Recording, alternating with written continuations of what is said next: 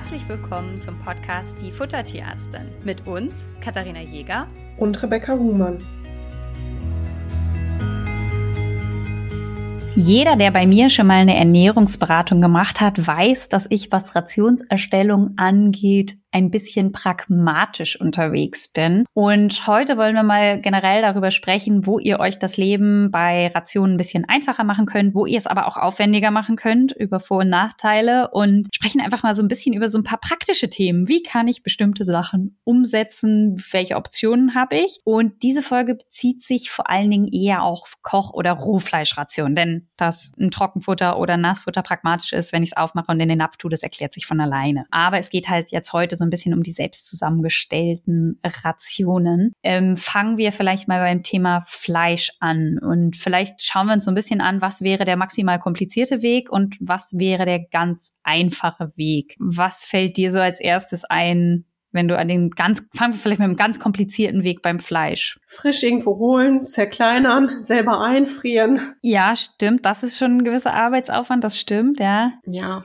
ein Pro dabei ist natürlich, wenn man es frisch irgendwo holt, ist meistens die bakterielle Belastung ein bisschen geringer, wenn man es roh füttern möchte, als wenn man jetzt gewolfte Päckchen sozusagen nimmt. Ich habe tatsächlich in meinen BAF-Anfängen damals wirklich den Pansen abgeholt bei einem Metzger bei uns und habe ihn selber sauber gemacht und in Stückchen geschnitten und eingefroren. Genau, also das spielt eine Rolle. Wenn ich natürlich jetzt ein Päckchen kaufe, wo schon Muskelfleisch, Pansen und Blättermagen und so mit drin ist, dann ist das natürlich auch ein bisschen pragmatischer. Wobei, und das ist für mich dann eher Nachteil, ich finde teilweise diese Päckchen nicht immer richtig gut geeignet, weil da teilweise extrem hohe Leberanteile drin sind und damit sehr, sehr viel Vitamin A in der Ration ist. Das muss man immer so ein bisschen berücksichtigen. Aber wenn ihr ein Päckchen habt, das ihr gut kaufen könnt, mit dem ihr gut klarkommt, ähm, ist das völlig in Ordnung, auch mit solchen Päckchen eben zu arbeiten arbeiten oder das eben einzeln zu machen. Ein weiterer Punkt ist, oder was ich ganz oft gefragt werde, oder, oder, was man halt auch oft in Plänen sieht, ist der Wechsel von vier verschiedenen Fleischsorten. Auch das ist natürlich mit erheblich mehr Aufwand verbunden, als wenn ich jetzt nur Rind oder nur Huhn füttern würde. Wie bewertest du das? Das ist tatsächlich ja super irgendwie gehypt immer, dass man so viele Fleischsorten füttern soll und dass die Abwechslung nur die Aminosäuren liefert. Das ist totaler Quatsch. Also ihr bekommt die Ration auch mit einer einzigen Fleischsorte bedarfsdeckend hin. Wo sich die Fleischsorten unterscheiden, ist natürlich so ein bisschen im Eisengehalt. Also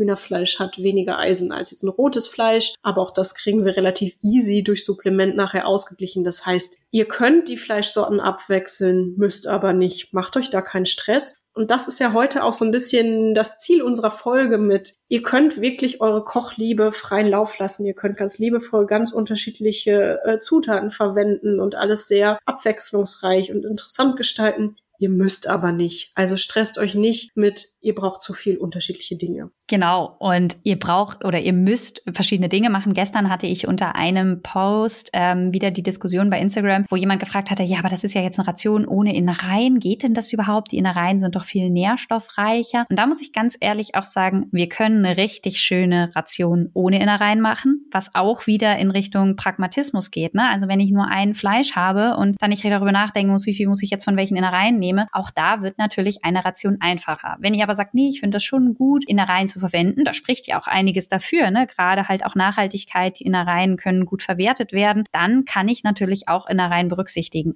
aber ihr müsst gar nichts. Und ich glaube, das ist so einer der wichtigsten Punkte der heutigen Folge. Ernährungsberatung hat manchmal so ein bisschen religiöse Züge, das, wo dann alles so sehr dogmatisch ist und man muss und man muss. Nee, ihr müsst gar nichts. Ihr müsst keine Fleischsorten abwechseln, ihr müsst keine Innereien füttern. Wenn ihr es aber gerne machen wollt, mache ich euch damit eine wunderschöne Ration. Also beides ist hier absolut möglich. Und was mir jetzt noch einfällt zum Thema Pragmatismus und Fleisch, im BAF-Bereich werden Futterpläne ja nach Prozent des Körpergewichts berechnet. Das bedeutet, ähm, dass ja man dann sagt, okay, der Hund soll jetzt drei Prozent seines Körpergewichts bekommen und dann kommt man da meinetwegen auf 500 Gramm Fleisch und davon sollen jetzt 80 Prozent Fleisch sein, 20 Prozent Obst und Gemüse. Und ich verrate euch, es kommen sehr, sehr krumme Zahlen raus. Das heißt, wenn man so einen klassischen BAF-Plan vorliegen hat, steht dann da 137 Gramm Muskelfleisch, 23 Gramm Pansen, 24 Gramm Herz und so weiter und so fort. Das kann man so machen. Muss man aber auch nicht. Und muss man aber nicht. genau, also ich glaube, das wird das Wort der heutigen Folge. Muss man aber nicht. Und da muss man ehrlich sagen, wenn ich euch jetzt einen Plan rechne und ihr kauft das Fleisch frisch ein und schneidet es auch selber zusammen, dann kann es durchaus sein, dass ich euch mal aufschreibe 140 Gramm Fleisch. Ansonsten werdet ihr Zahlen wie 140 Gramm Fleisch in meinen Plänen eher nicht finden. Denn wenn ihr 500 Gramm oder Kilo Päckchen einkauft, dann rechne ich euch das in 250 oder 500 Gramm Päckchen, so dass ihr einmal auftauen und das an zwei Tagen verfüttern könnt. Das gleiche übrigens bei Reinfleischdosen. Also entweder rechne ich mit 200 Gramm oder mit 400 Gramm oder ganz selten mal mit 133 Gramm. Das ist dann eine krumme Zahl, bedeutet aber, dass ihr einfach eine Dose für drei Tage braucht, so dass es im Alltag wieder gut umsetzbar ist. Denn wenn, und das muss man sagen, hier gewinnt für mich nicht nur der Pragmatismus, sondern auch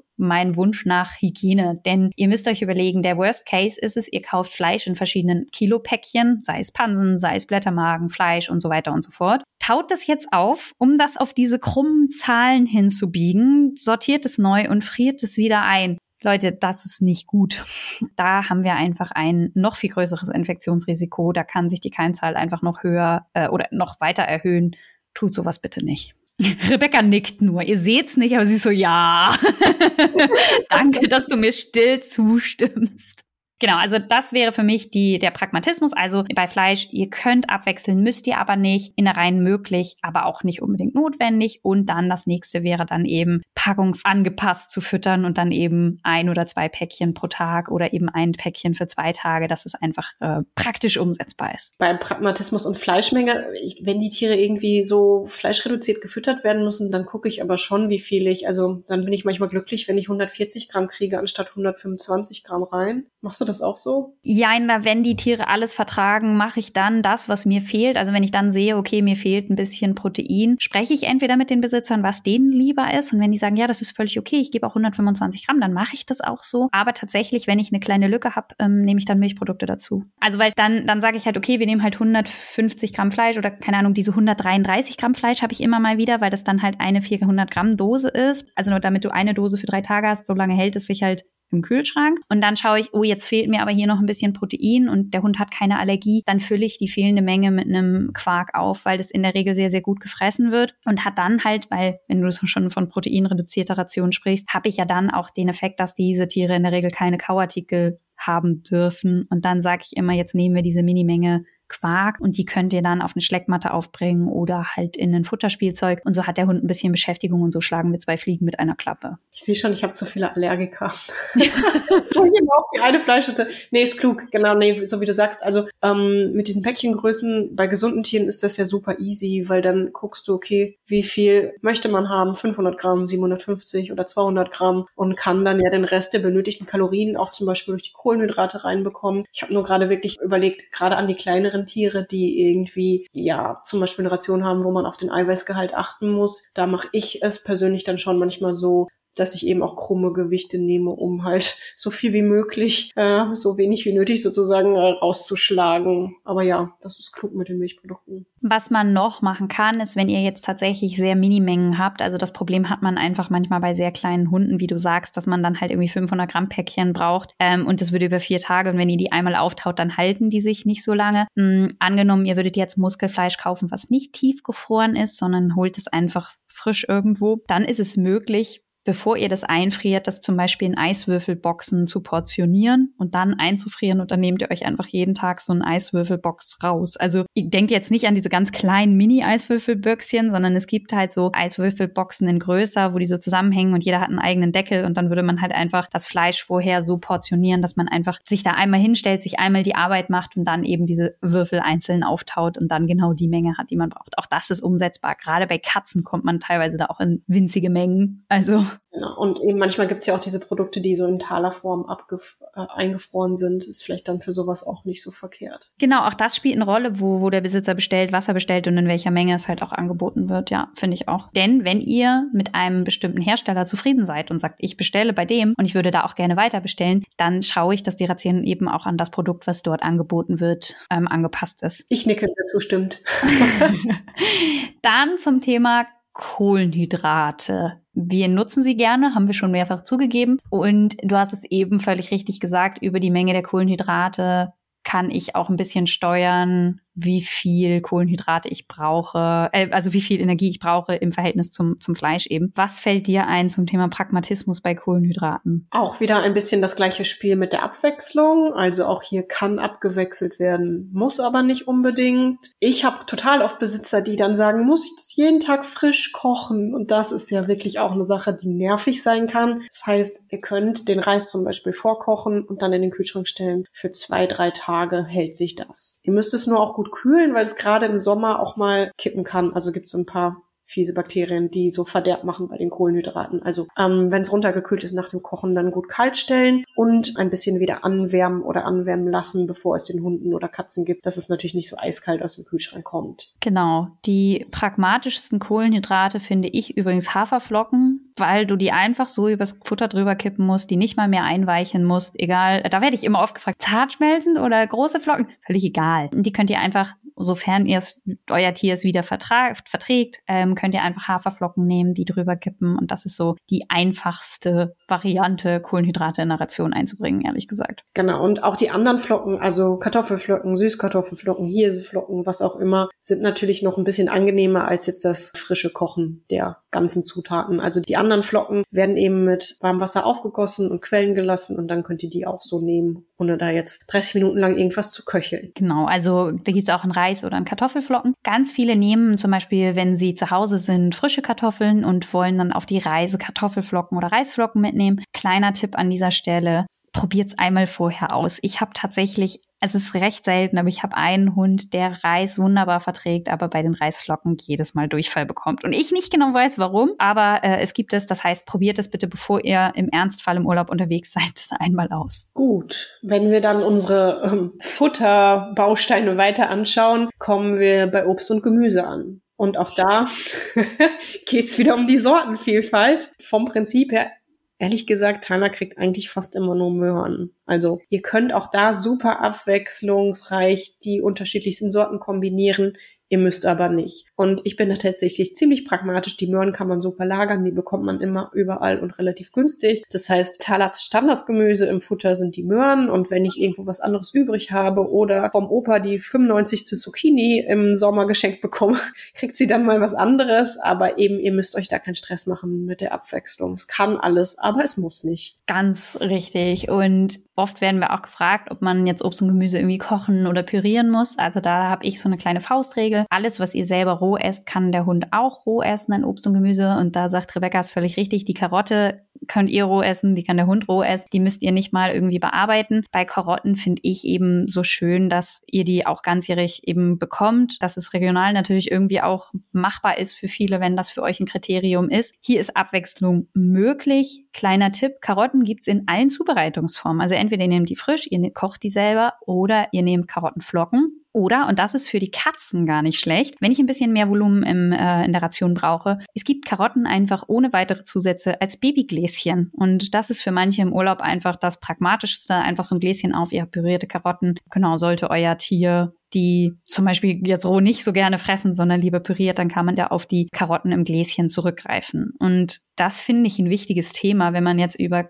Kochen versus Pragmatismus spricht. Natürlich ist es einfacher, in den Laden zu gehen, so ein Karotten-Babygläschen zu kaufen, das aufzumachen, da reinzutun. Ähm, Alternative wäre, ihr nehmt Karotten, kocht die selber, püriert die selber und stellt euch selber ein Karottenmus her. Das eine ist in der Regel ein ganz bisschen teurer als das andere. Und ihr könnt jetzt für euch überlegen, ist es mir das Geld wert, diesen Arbeitsschritt zu sparen oder stört der Arbeitsschritt mich gar nicht? Mir ist nur wichtig, euch in dieser Folge zu vermitteln, eure Ration ist nicht besser oder schlechter als die vom Nachbarn, nur weil der sich einmal die Woche hinstellt hinstellt und ewig viele Karotten kocht und ihr gesagt habt, nee, da habe ich keine Lust drauf. Ich nehme jetzt Babygläschen. Das gibt hier nicht besser oder schlechter oder irgendwelche Schulnoten für irgendwelche Rationen, sondern es muss für euer, euer Tier und euch funktionieren. Und ich finde, wenn es euch das Leben leichter macht, sind hier Abkürzungen erlaubt. Wenn ihr aber Spaß dran habt, ewig Gemüse zu schnibbeln. Ich hindere euch nicht daran. Also auch andere Karotten, also auch andere Flocken gibt es. Also es gibt auch Zucchini-Flocken oder andere Flocken. Wichtig ist nur, wenn ihr, es gibt ganz oft so ähm, Flockenmischungen, achtet darauf, irgendwie kommen die Hersteller häufig auf die Idee, da Lauch reinzumachen und der ist giftig für Hunde und Katzen. Also diese Produkte bitte aussortieren. Ansonsten feel free, probiert das aus, was ihr probieren möchtet. Das ist übrigens der Grund, warum es bei uns im Shop keine Gemüsemischungen gibt als Flocken, weil der Hersteller, von dem ich das beziehe, auch so eine Mischung mit Lauch hat und ich gesagt habe, nee, die will ich nicht, danke. Und das ist leider der Grund, warum ihr, wenn ihr bei mir bestellt, äh, selber mischen müsst oder einfach mit einer Sorte Vorlieb nehmen müsst. So, dann kommen wir zu den Ölen.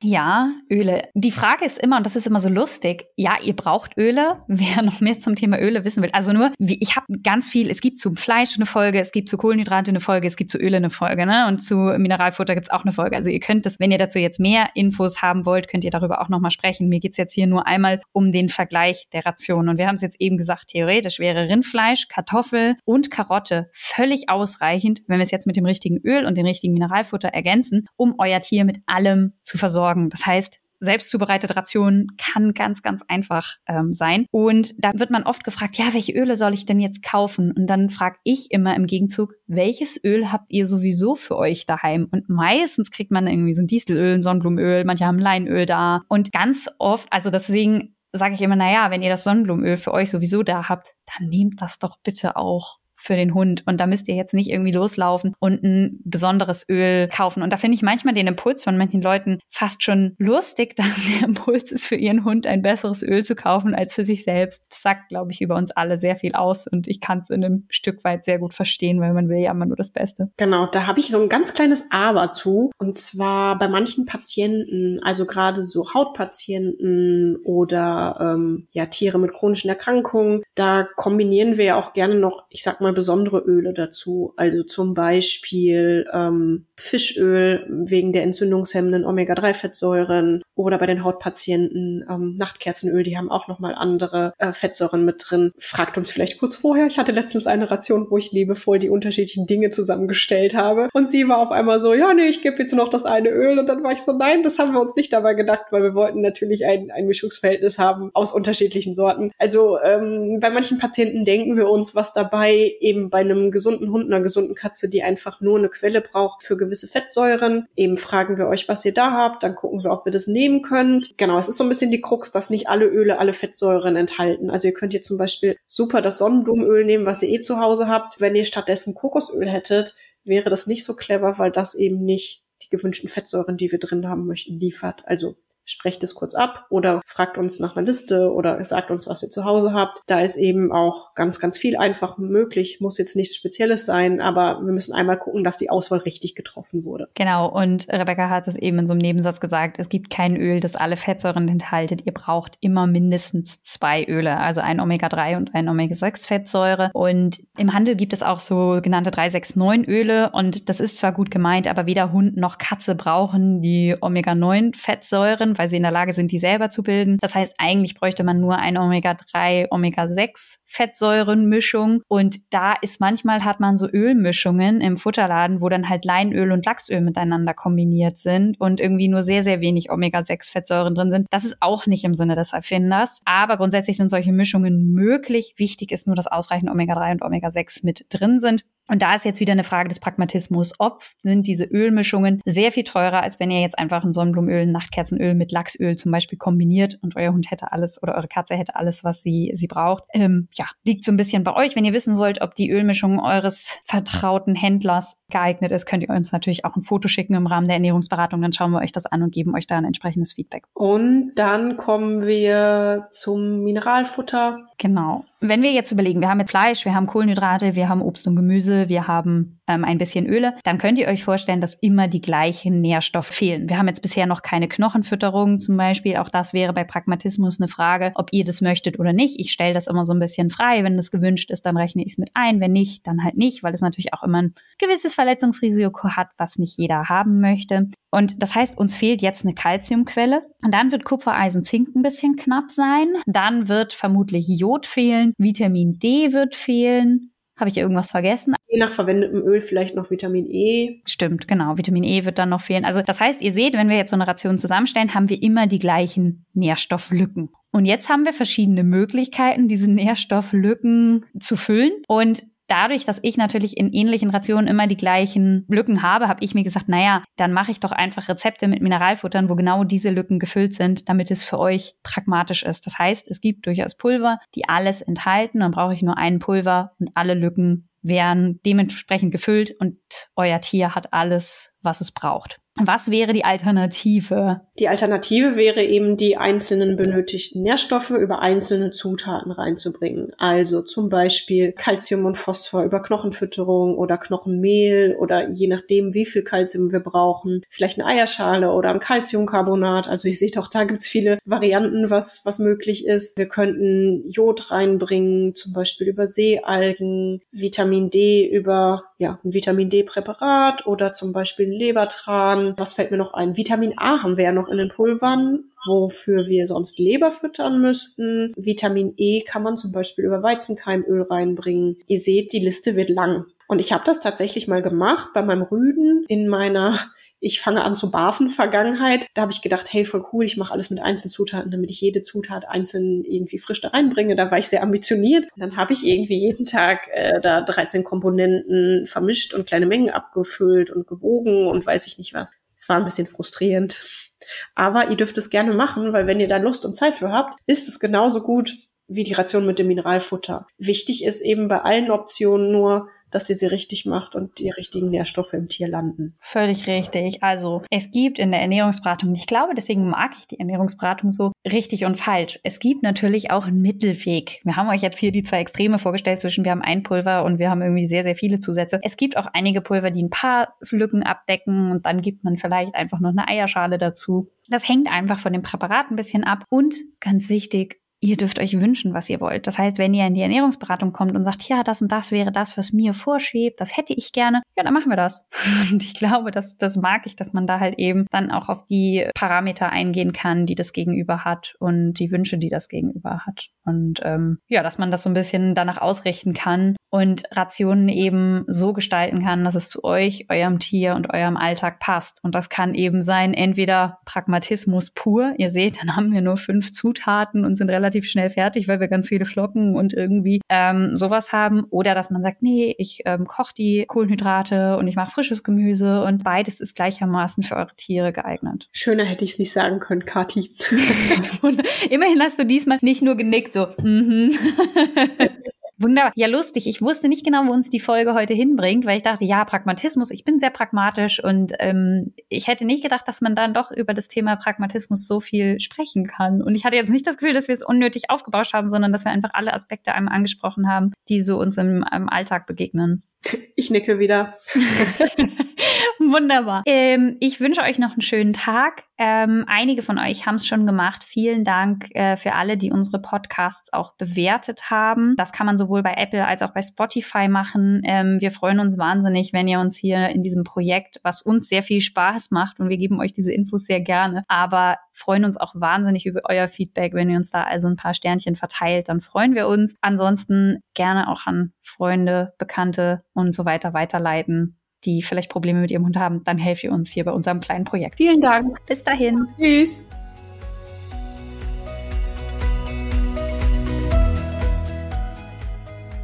Ihr wünscht euch noch mehr Fakten zum Thema Ernährung für Hund und Katze? Schaut doch gerne bei Instagram bei uns vorbei, die Unterstrich Futtertierärztin.